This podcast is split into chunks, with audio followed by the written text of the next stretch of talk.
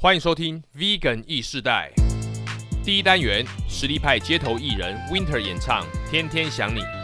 第二单元，Vegan 来 Battle，人道屠宰真的存在吗？第三单元，当餐厅经营遇到疫情危机时，该如何应对呢？让我们一起 Wake up，Let's get high！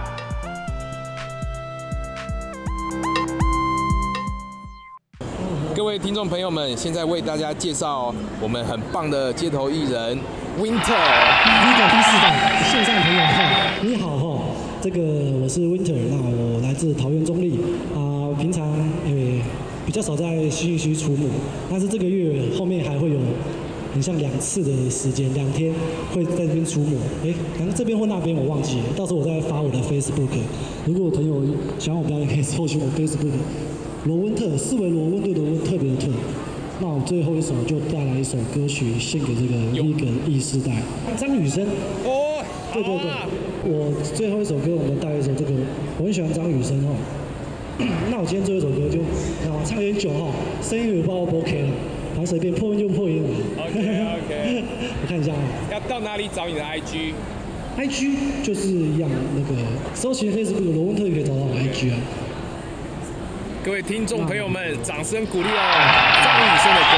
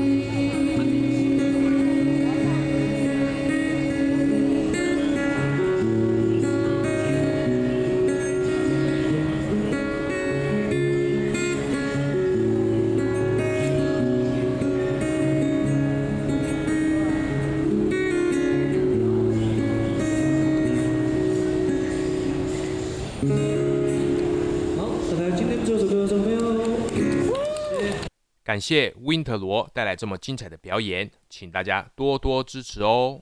欢迎进入第二单元，Vegan 来 Battle。各位听众，大家好，今天要为大家邀请到的是 Vegan 推广界的佼佼者，我们的 Adam 老师，掌声鼓励。Adam 老师跟大家打声招呼吧。哎、大家好，我是 Adam。哇，好，听起来好斯文、好彬彬有礼的声音啊。嗯，对，那 Adam 他第一眼给我的印象就是，知道 Vegan 界很少看到肌肉猛男哦，所以他这个真的是让我觉得非常好像看到雷神索尔站在我面前一样。可是现因为我结婚了，然后结婚之后大概一年没有运动，就是目前已经从那个形象，哦，没有那个形象已经不在了。没有关系，没有关系，这个永远停留在我的脑海里这样子。那么，当我们在街头推广的时候啊，常常会看到民众们对于血腥屠宰场画面的反应啊，像是这个牛只啊被电击，或者是开膛破肚的这些血淋淋的画面，民众们往往会说太残忍了，应该用人道屠宰。那么，不知道大家对人道屠宰有什么看法呢？我们都欢迎口音。好的，让我们来接通第一通电话。Vegan 意识代，你好，哎、你好，你好，请问怎么称呼？呃，叫我张老板呐、张老板你好，请问您是开什么工厂？呃，我家开的是屠宰场，快乐屠宰场。哦，这么巧啊，屠宰场呢？那请问您今天要 battle 什么呢？哦啊，你们那个节目都说哦，那个屠宰都不人道，说什么直接去刺猪的心脏啊，那都不是真的啊啊！我家的猪都是电宰的啊，那个猪一下就晕过去了啊，我们在放血啊，它又没有任何感觉，这样很人道啊。哦，这样很人道了哦，意思是说你拢好因长痛不如短痛的对啊。哎呀，那些猪死都很安详呢。完了哦，哦，那针对这一个描述啊，Eden 老师有什么要回应的？哎、我想问一下张老板，请问你有吃狗吗？无啊，无食到啊。那你觉得如果是狗用你的方法去屠宰，这样子有人道吗？啊，当然不行啊！狗是人类的朋友呢，怎么可以这样子？哎、那我再问一下哈、请问你有被狗咬过吗？有啊，我家的狗有时候会咬我，但是它还是我的心肝宝贝啊。那你看，狗即使攻击过你，你还是觉得它是人你的朋友。那狗都可以将都可以当人类的朋友，为什么猪不能当人类人类的朋友？你这样是不是有物种歧视？哦，物种歧视呢？张老板，你要不要回答一下？啊，下面是物种歧视。物种歧视就是你看，你把当你把狗当做朋友，你觉得伤害猫狗、伤害狗是不不对的，但是你就觉得啊，猪它天生就是被拿来吃的，你就觉得伤害它是一件可以做的事情，你不觉得伤害猪是错的，这就是歧视。哦，Eden 老师的意思是说，哦，你把狗当宠物，把猪当食物，这是一个歧视啦。啊，这个张老板，你有虾米要平反的不？嘿，啊，我都没想过这个问题呢。啊，物种歧视。啊，我这样子杀他们也是为他们好啊！啊，他们这一辈子过得这么痛苦啊，我赶快杀他们，让他们赶快去脱离痛苦，去轮回啊，早一点当人啊！我这样也是做功德。哦，哎呦，这个张老板意思是说，哦，看因哦，与其活得做哦机器人做前生遮痛苦哦，啊，规去互因迄落死死较快活安尼，等得算一领功德。哦，哎，啊，Eden 老师，你有什么看法？你觉得你的杀业跟功德哪一个比较高？啊，他会做得那么痛苦，是不是就是因为有你们这样子的，就杀死他这些行为，他才会觉得那么痛苦？杀生不是在做功德啦，不杀才是真的在做功德。如果对象是你的狗，你还是觉得杀它是做功德吗？哎，哦，张老板迟疑了哦，好吧，呢，张老板，我请教你吼，这个哦，像刚刚他是说，如果把您喜爱的狗这样子电击了，对他来讲是功德嘛？对吧？刚刚唔是嘛，对吧？哎呀，啊，那该来请教一下吼，像恁正开这个屠宰场，一个月差不多赚偌济？无偌济几百万尔。哦，几百万啊！啊，你敢捌听过即个世界进首富哦？是迄个 SpaceX 迄个 Elon Musk，一个月哦，差不多赚几千万美金安尼啦。啊，即摆是套用你的逻辑，你一个月赚这样子一点钱，那跟他比起来天壤之别。那假设说今天用你的逻辑来让您电击一下，人道电击一下，让你早一点投胎去当马斯克儿子。哦，安尼机器人免欢乐啊，跳开两喙手就好啊。啊，你感觉安尼敢算人道？嗯，我真不爱咧。对嘛？所以讲，我嘛是爱尊重当事人他自己生命的这个他的意愿哦，安尼毋才是真正的在尊重这个生命，对吧？啊，但是话说回来哦，我跟请教姐，那你当初是为什么会选这个行业？啊，无啊，就阮爸爸啊，就做这做，我们现在三代三代都做这个养养屠宰场了呢。哦，三代咯，哎，安尼嘛是真久呢，算讲家族事业安尼讲起来吼，啊，像恁啊，我嘛知影恁嘛有恁的迄个立场甲即个不得已啦。但是咱今仔听这艾登老师吼，今仔甲阮讲，在动物不情愿的情况下，不管用什么方式夺取它的生命，其实东西不人道。啊，第二就是讲吼，这个物种歧视吼，是咱很少去察觉到了一个把狗当宠物，把猪当食物，这是一个我们渐渐要改变的一个印象啊。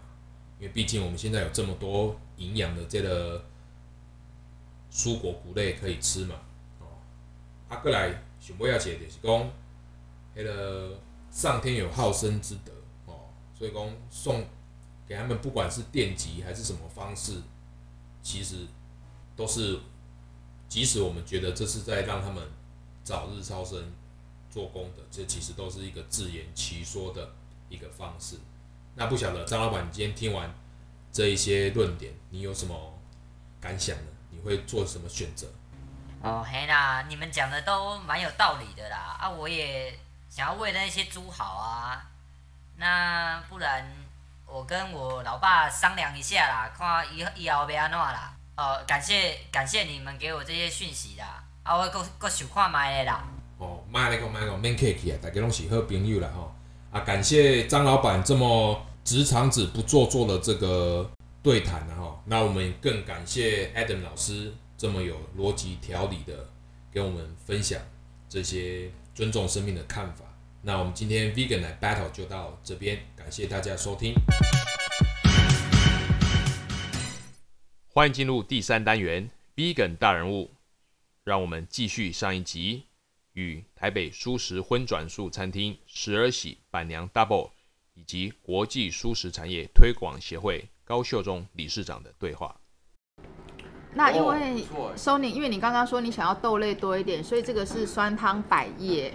酸汤百叶，对，其实、哦。其实那个淮扬菜有那个酸汤鱼，对，但是嗯我这边就是呃，我们用百叶来代替那个鱼片。那我这边的菜单的命名我都取谐音，谐音包括鱼哦，我就不用 fish，我就用那个鱼 happy，对。所以我的糖醋鱼块啦，还有我的那个砂锅鱼块，我都是用 happy 的鱼。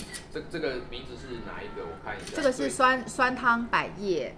那像我们像哦荤食有什么蟹黄嘛，螃对那个 crab，我这边的蟹我都用那个 thank you 那个谢谢的谢，啊，我都取谐音，对对好好用心哦。谢谢。哎这个所以我的蟹黄就是用那个南瓜打成泥，南瓜跟马铃薯打成泥去调的。好棒哦！我们请那个 Juna 品尝一下好不好？发发表一下感想啊，Juna。Yeah, tell us how you feel about this this soup。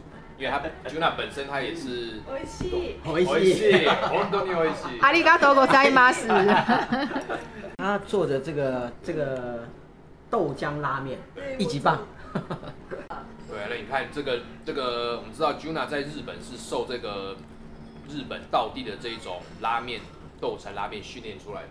那连专业的专业的 Juna 他都认可这个菜都赞不绝口，可见我们听众啊，以后来十二喜绝对不能错过这一道哦。上海腌上海腌笃上海鲜，腌笃鲜啊，见到啊，祝元成功。它里面就是有豆浆啊，豆浆，用无糖豆对浆无，糖豆浆，嗯，棒。还有调味增跟一点那个豆腐乳。そう我我们有有豆腐乳，因为日本没有豆腐乳，哦，日本没有加哈豆。腐乳的话更好吃。对呀、对，对有一种发酵的味道。我需要学。你看喝先来一个汤，嗯我帮你。好，谢谢。所以 Gina 是厨师是不是？他算是厨师啦，一开始是学徒，嗯，哎，然后后来就自己在店里面当店长。可以挖角啊，挖角他来台北。那哎，那想请请教这个高大哥，你们像您在推广这个素食以来啊，有没有遇到什么你自己觉得比较挑战的？因为就是可能像听众想要听一些这个你遇到哪些逆境挫折啊，有这方面的故事可以分享，或者是你印象最深刻的也可以。呃，其实不同的阶段哈、都会遇到不同的困难跟挑战。那尤其在去年的疫情，那确实从去年疫情一开始，接二连三，不是只有蔬素食的餐厅，连很多的观光饭店、一些荤的餐厅，也都接二连三的都收掉。所以我们说，观光饭店、餐饮产业真的是很惨 一片凄惨。真的，那我们光蔬素食产业去年收掉这些知名的餐厅哈，从北到南哈，非常的多家。哦，连素食都收了，都对都遭波及了。对，那我们当时听到哈，真的都是心里很很痛啊哈。是，但是呢，想帮呢，真的又无能为力，哦，因为整个大环境，大环境而且是全球性的是，哦。那我们真的也心有余而力不足啊，也不晓得怎么帮。那确实面对很多家的这些知名的老餐厅也好，或素素食餐厅，他要收掉、要顶让等等，都来找我们协助。那我们跟他们讨论评估之后，哈，都还是认为说，哈，长痛不如短痛，留得青山在，不怕没柴烧。就是说，等这波疫情过后，哦，在先对在这个力挽狂澜，对改改日再东山再起啊。那确实这个疫情，哎，慢慢慢慢看到台湾呢，确实是一个宝岛。怎么说？台湾很多的蔬素食的人口高达十四趴以上，超过三百三十万的吃素如素人口。那如果再加上这些弹性吃素人口，高达七八百万。那也就是因为台湾有这么多吃素修行的人，你看，我们都讲说，这个当一个地方呢有很多的修行如素的人的时候呢，当一些天灾人祸降临的时候呢，自己会形成一股祥和之气，福德气旋、道德气旋，自己保护自己。对，所以你看，台湾在全球的疫情表现非常的亮眼，全球瞩目说为什么台湾做得到？因为台湾就是有这一群广大如素吃素的人，在安定的整个台湾。哦所以我们去年的这个蔬素食展的主题就是食养免疫力、能量蔬素食。哎呀，食养免疫力、能量对，就是减碳永续的经济。好、就是说，素食呢，其实在这一波疫情里面呢，经营得好的赚钱还是大有人在。对，对对，哦，就是说他要必须做很快速的一个调整跟转变，好棒，以及如何透过数位化跟外送等等，哦，来度过这个难关。因为我们后来有一些餐厅同业说，哇，客人不敢进来吃怎么办？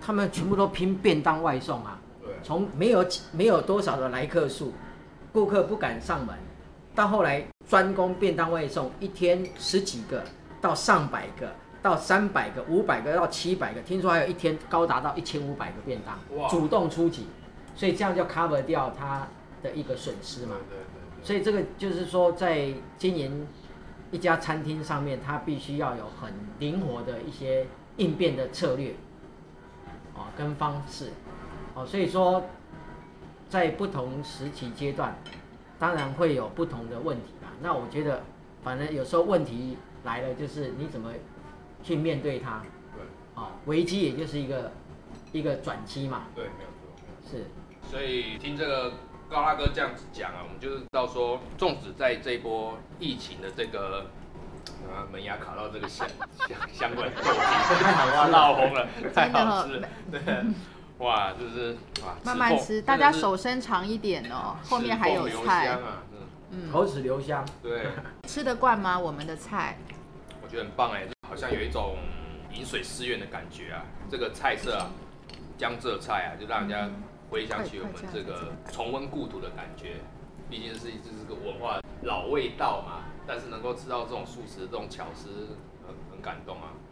啊，然后可以请 Double 跟我们分享一下，就是说您从事这个十二喜餐厅以来啊，有没有一些让您觉得比较窝心的、比较感动的一些这个故事可以分享的？有，呃，但不过我先再呃补充一下，我这边的餐厅我提供的是呃中国菜的这个八大菜系的菜色都有，什么川闽粤之类，对那我是说哦南南北南北口味我这边都有，就是例如说像四川菜的代表是啊、麻婆豆腐，我也有素食版的。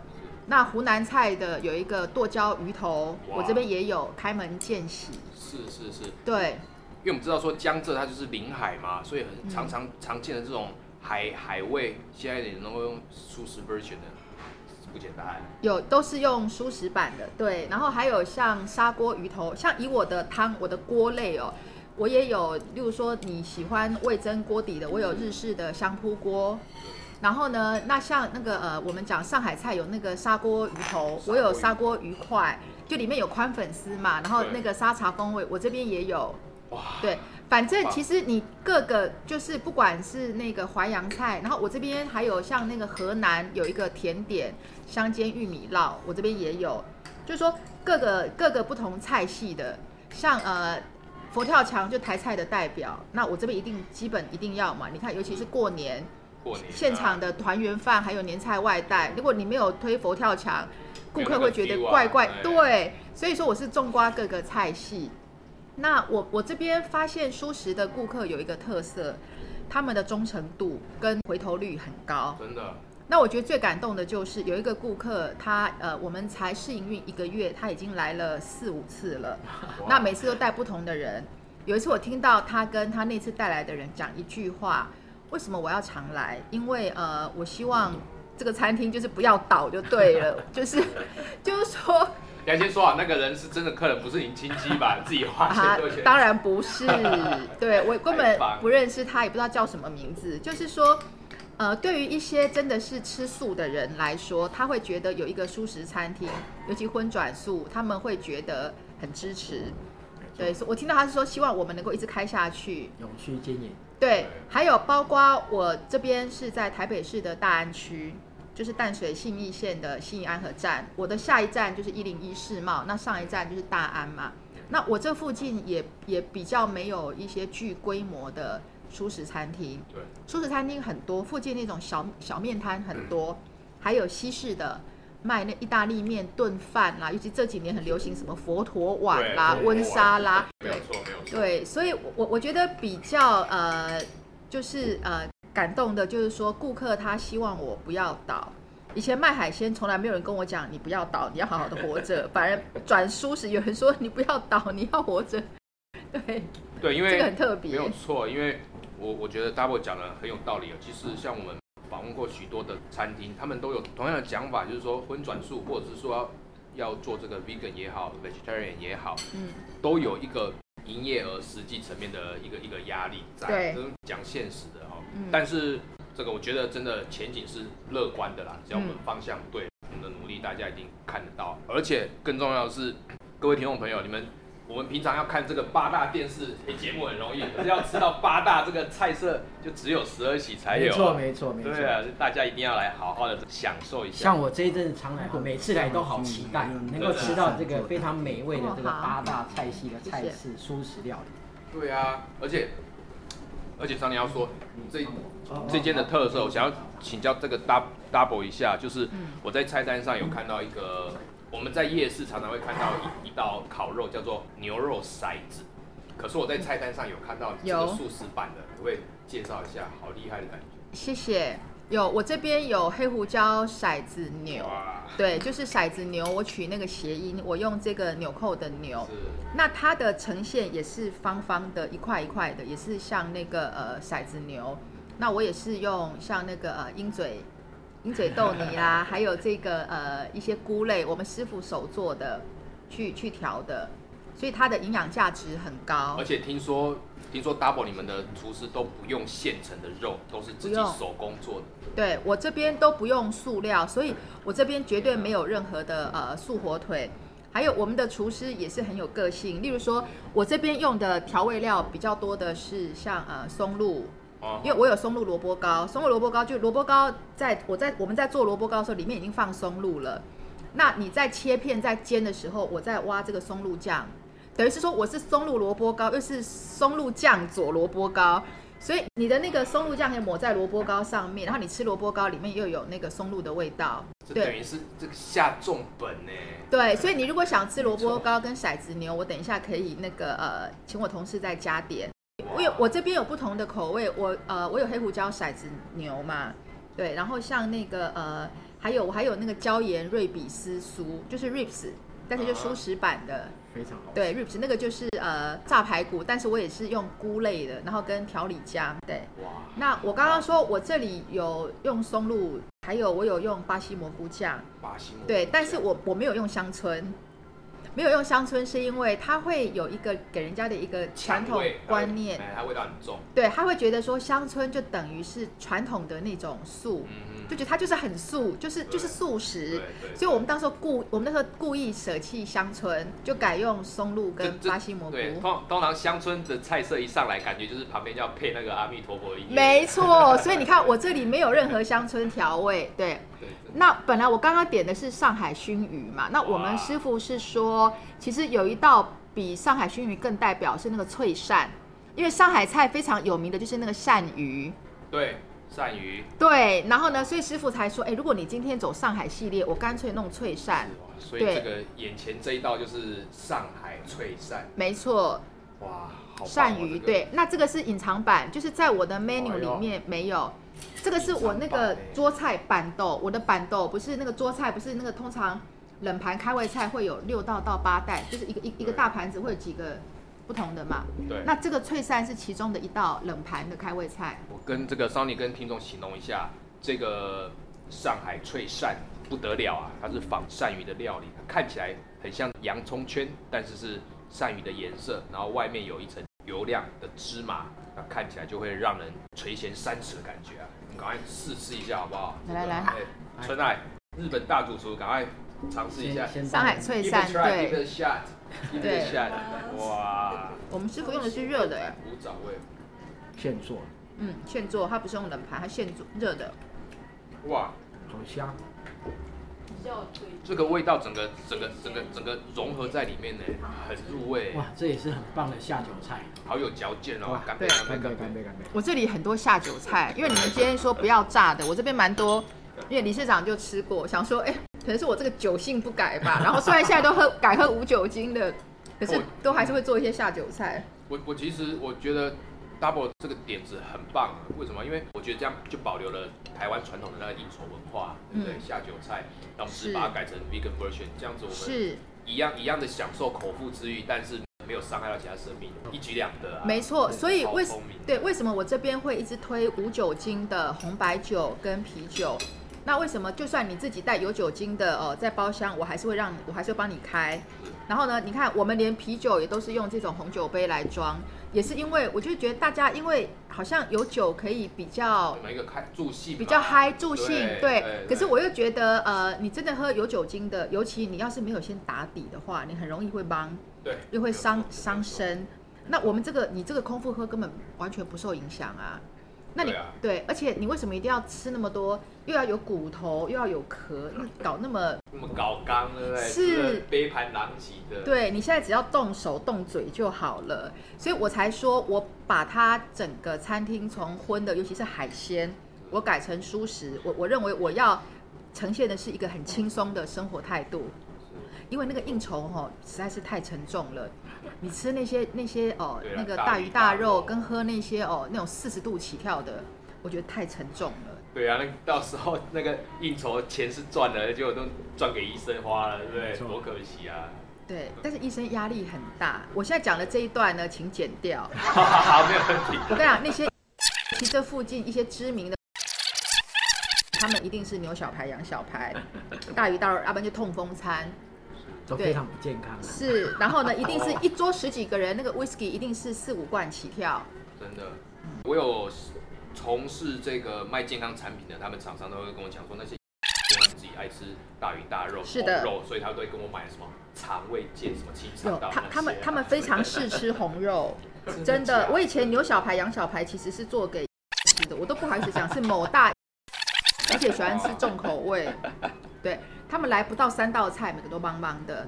那你知道业务要卖药嘛？一定是哦，一定好酒好肉这样子。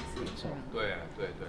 对，那我觉得各位听众或一些机关啊、团体啦，如果真的想要享受这个传统的应酬的这种 feel 啊，我真的觉得十二喜真是一个很棒的选择哦。他们不但有开胃菜啦，或者是下酒菜啦，或者是中式传统的，非常非常的可口，非常非常的道地传神哦。应应该是说，我 这边就是呃大宴小酌都可以啦。你人数少的三五个人，或者是说你一组。十到三十个人都可以，像我们今天在的这个 VIP room，我这边就是呃可以坐三十个人，三桌嘛。对，那如果说你聚会，我这边像投影设备、麦克风都有，都有，好对，那下午茶时段现在也有些讲座也陆陆续续在我这边举办。嗯，好像这边还有分春夏秋冬的这个格局，是不是？我的包厢的名字就是用春夏秋冬跟四季来命名。那我其实不要特别去强调我是一个。蔬食或素食餐厅，我这边其实就是一个很欢乐，因为时而喜，时了会欢喜。我就是一个聚会的地方。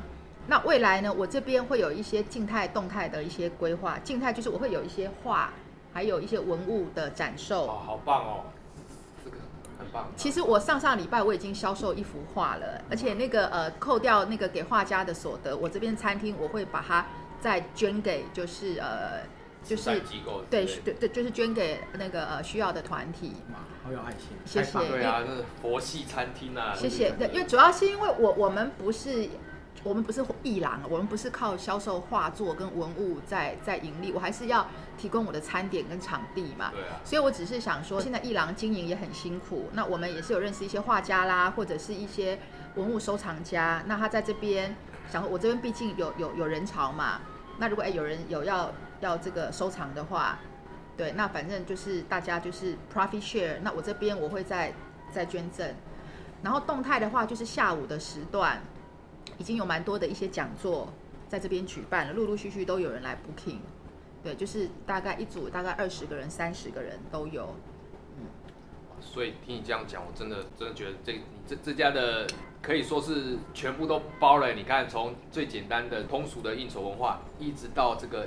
人文艺术的这种响宴，这边全部都一网打尽了，所以一定要跟听众朋友推荐一下，这个这边绝对是宾主尽欢的地方，没错吧？谢谢。对啊，一定要支持的。那我先请教，呃，应该进入尾声了，想请教高大哥、高理事长，像呃你们目前素食推广协会方面有没有什么下一步的目标呢，或者是活动可以跟听众朋友们分享一下？我们今年度哈，其实每年呐，我们都会办那个台北国际蔬素食产业博览会。那今年也是一样，呃，会在台北圆山花博珍宴馆扩大举办二零二一年的台北国际蔬素食产业博览会。那现场呢，我们会有，比如说素食名人讲堂啦，素食名人讲堂，或一些蔬素食的厨艺秀，以及一些蔬素食现场的一些厨艺竞赛。还有邀请一些蔬素食的餐厅跟食品工厂来做现场的一个展览，让社会大众能够来更了解、亲近哦整个蔬素食产业在台湾发展的一个现况。那目目的呢，其实也是透过这样的活动来做一个推广跟教育，让更多的民众了解说，其实蔬素食其实也可以吃吃的很。健康，嗯，很欢乐，很美味，没有错。对，那民众的教育就是我们透过各种的讲座跟论坛，哦，让民众了解说，哦，原来吃素呢，它是一个非常营养又健康的，哦，打破一般社会大众对蔬素食一个迷失跟偏见。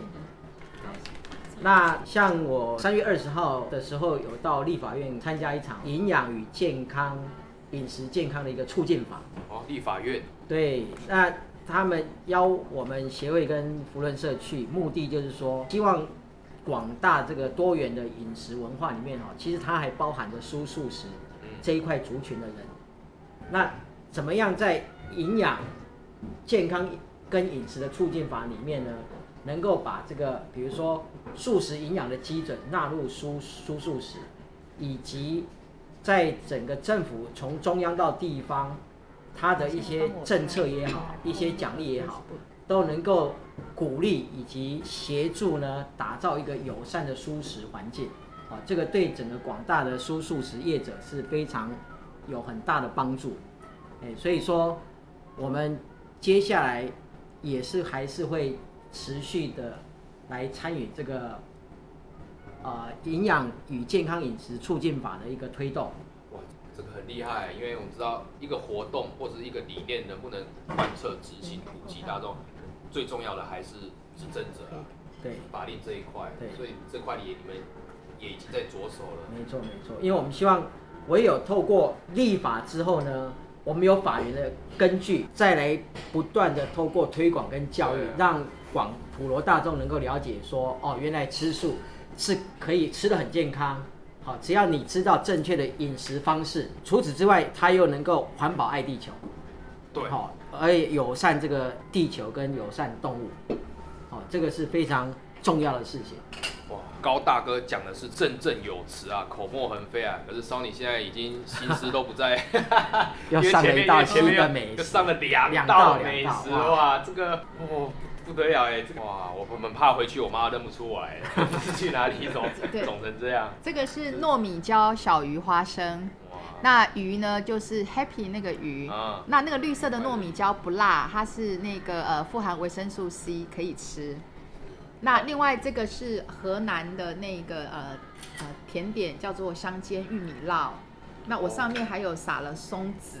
我们开玩笑，哇。因为松子比较贵，所以啊玉米烙一定要把松子吃掉，玉米没有吃掉没关系。对，对。松子全部先扫光了，对对，那那个糯米椒小鱼花生，就是它也是一个下酒菜。我、这边今天蛮多下酒，下酒菜。对啊，对。这个太适合商业应酬了，就是这样。对啊、这个对啊可以，这样都这个是是大家都在吃那个推广素食开餐厅也是推广素食，那你们做这样电台的这个节目分享也是在推广素食，啊，有了接推，对，还有错，大家没有错。透过自己的专长哈、跟他应该给我们一个人脉啊大的才对或者说呃方式来推广真的都非常好，对啊，因为当初我成立这个。这个 podcast 节目的用意就是说，希望让这个荤食者可以转素食者，啊，让素食者可以慢慢变 vegan，然后让 vegan 可以转成 vegan 推广者，对，这是主要初初心啊。所以这边 Sony 也可以呼吁我们的听众哦，如果您是 non vegan 朋友的话呢，这一间餐厅呢，十二喜绝对是您餐叙宴席哦，或是小酌哦首选中的首选。那如果是 vegan 朋友呢，桑尼也很鼓励大家可以多多呃跟您的亲朋好友啊推荐这间十二喜餐厅。也我们我们现在也不用特地说，哎，这间是素的还是 vegan 的，我们觉得不需要，就就是对我非常赞同，就是我也不要特别强调我是。对啊，对，我就是来来吃饭就好。你你们会觉得今天有不？因为你们都是 vegan 或 vegetarian，所以问你们可能不太准啊。我常常会问一些那个吃荤的朋友，你们今天有那种没吃到肉的感觉吗？嗯，对啊，会应该不会，应该不会。对，开始吃荤转素，大鱼对大肉。而且我发现其实吃荤的人哦，对我们这里的那个喜爱程度哦，其实比吃素的还高哎。怎么说怎么说？呃，包括环境哦，包括菜色服务，因为有一些真的是呃一些比较呃年长的人，或是他吃素食吃了很久的人啊，他们可能觉得来我们这里，或者有些宗教信仰的，可能觉得来这里好像不够低调吧，或者是那个，就是跟哦传统他们去的比较是那种呃那种那种餐厅不太一样当样，然当然，对，但是我觉得这个不一样是好的。嗯，为什么？因为传统的那些素食餐厅，他们可能就像是您说的，可能宗教味或者是素味比较重。对，那这些这些族群可能就是局限在台湾的十二趴、十三趴这这些素食者。对但是我们要知道，真正要改变整个整个社会风气，甚至整个整个整个我们讲环保议题这些，真正的是那些八十五趴还没有吃素的这些对客群，那才才是我们要一起努力的地方。没错，对啊，哦，所以今天真的是，哦，很荣幸，而且现在 Sony 又吃到这道这个叫玉米松子。呃，香煎玉米烙，香煎玉米烙，哇，嗯这个甜点。河南的名产，对，河南的这个河南的甜点点，嗯，你看河南又有松子，吃下去让我们想到的河南嵩山少林寺就出现在眼没前了。错没错，吃下去功力大增。